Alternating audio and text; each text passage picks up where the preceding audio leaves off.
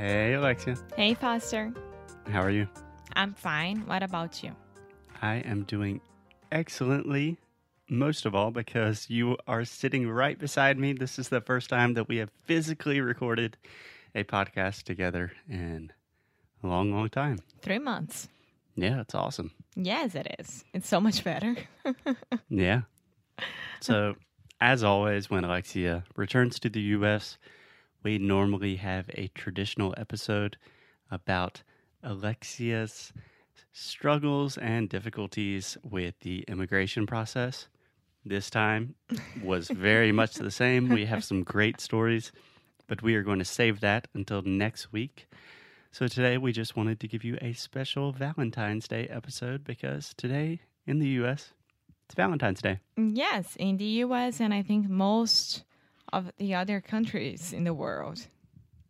Yeah, I'm not sure. What Yeah. day is Valentine's Day in Brazil? You don't know that. I know it's in July, July, June June 26th. 12. Okay. good start. Good start, Foster.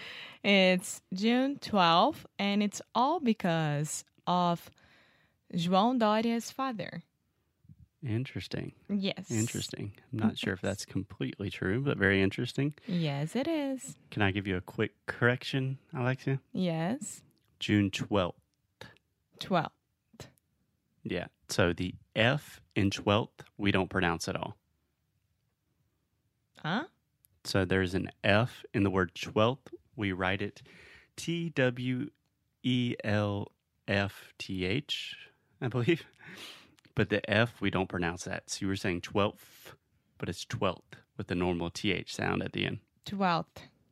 Much better, much better. Okay, and in Brazil is um, June 12th Mm-hmm.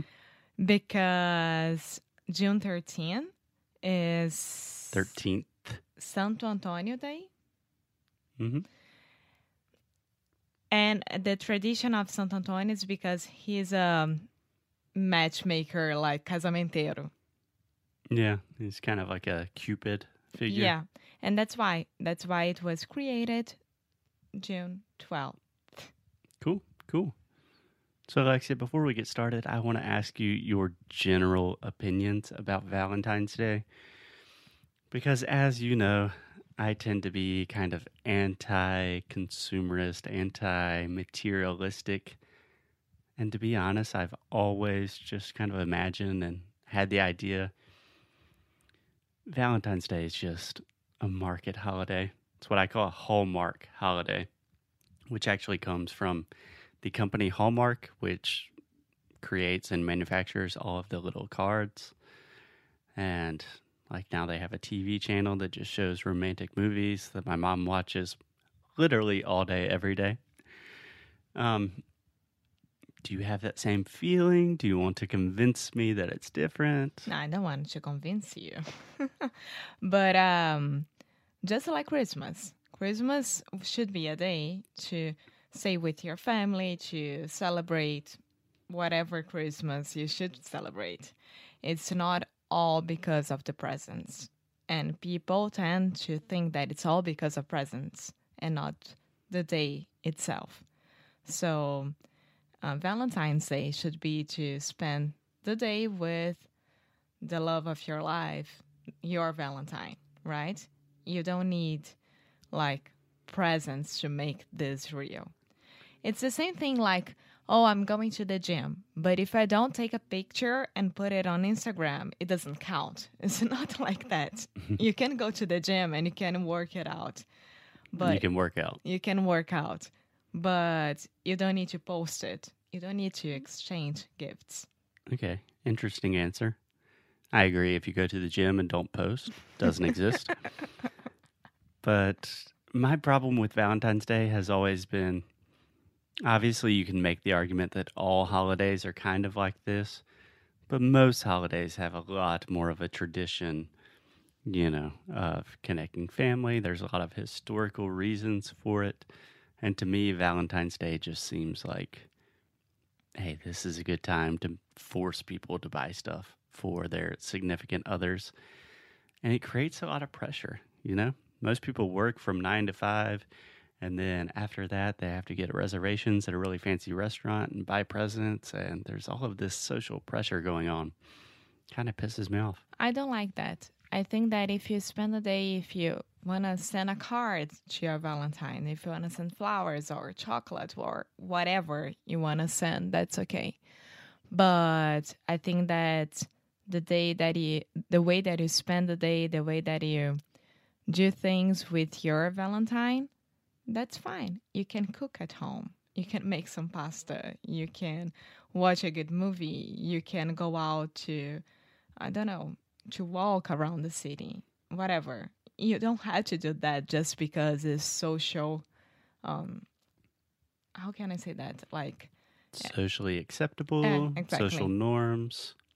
Yeah. So for you, it's pretty much a normal day. no, it's not a normal day. Normal day, we need to work. Well, right now we're working on yes, Valentine's Day. Yes, because we are crazy people. But Yeah, but Valentine's Day is not a national holiday here in the U.S. or in Brazil or almost any other country. no, So you still have to work on Valentine's Day. Yes, but if the Valentine's Day is during the week and you need to work, you can always say like, "Hey, let's celebrate Saturday. Let's celebrate Sunday." That's what I'm saying. Just sake of time for you to. Yeah, yeah, I agree. I agree. Kind of. Cool. So, Alexia, do you want to hear some, uh, just a couple of interesting facts about Valentine's Day? Yeah. Some things that I thought were interesting. Yes.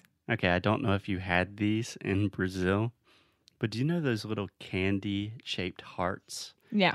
that we always used to like give people in school that says like hug me or like you're my valentine and they're not very tasty. Uh huh. Yeah. You know that those originally were created for as a medicine? Really? Yeah. Which kind of medicine? I think just like a throat lozenge that like if you have a sore throat or a cough, What's a lozenge A lot? A lot? What? lozenge. Um, that's just like uh, anything that you take to soothe or make a cough or your throat feel better. Hmm. Yeah. So if I go to the CVS or anything like that and I ask for a lozenge, is that the correct way? Yeah, you could say that. That's kind of an outdated term. Maybe I would just say, like, do you have any cough medicine or throat medicine? Yeah. Okay. Another fun fact about Valentine's Day. How much do you think Americans spend on Valentine's Day? Um, I know that Americans are crazy with everything, so I have no idea. Okay.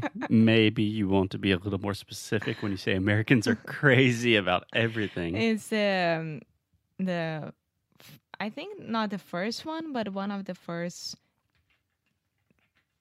one countries that spend a lot of money. So honestly, I can't imagine. Are you talking about specifically for Valentine's Day? No, Christmas, Valentine's Day, Mother's Day, Father's Day, any single day that you had to exchange presents. Yeah, that's kind of a different thing because America, Americans in general have more money than relatively compared to a lot of other countries, so that kind of makes sense. Yeah. But anyway, last year, 2018, Americans just on Valentine's Day spent 20 billion with the B dollars on Valentine's Day gifts. It's crazy. That's kind of the thing that pisses me off. You know, it's like, okay, you love somebody, that's great. You don't have to spend $20 billion. Jeez. Oh, leave people doing whatever they want. If they want to spend money with the other one, that's okay. I'm just saying that if you're spending that much money on one day of the year, then probably the rest of the year there's going to be a lot of financial stress, and maybe that relationship that you were buying the present for in the first place is not going to work out that well. But it's not up to you to try to fix everyone else's relationship. It's our podcast. They're listening to us. It's what I think. Inglês no crua, verdade no crua. Okay, so I thought this one was really funny, Alexia. Did you know that there is a Singles Awareness Day on February 15th, the day after? Yeah. So in Brazil, it's the same day. Really? Yep. What do you What do you guys do for that day? Party, Okay. go out to meet people. That's interesting. Because it's like they're celebrating the fact that they're being single, but at the same time, they're trying to find love. No, um, not to find love, but to prove that being single and get a guy or get a, a woman. being single is more fun than being in a relationship. Uh-huh. Okay. Okay.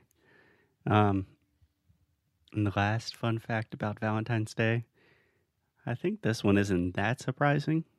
It's a little surprising to me, but Valentine's Day is the most popular day of the year for people to get engaged. I think that it's lack of originality. Definitely lack of creativity. Yeah. I mean, shit. You know, it's like Valentine's Day, we have a fancy dinner. Will you marry me? But at the same time, I do get that it's like um empurrão. Yeah. It's, uh, giving you a little push. Yeah. Yeah. Any other opinions, comments, thoughts about Valentine's Day? I like Valentine's Day. I don't mind spending the day doing stuff that we like. And I don't think that you should buy Should. should buy stuff just to celebrate Valentine's Day. But that's it. I think that people should do whatever they like. Yeah, Yeah, absolutely. Cool.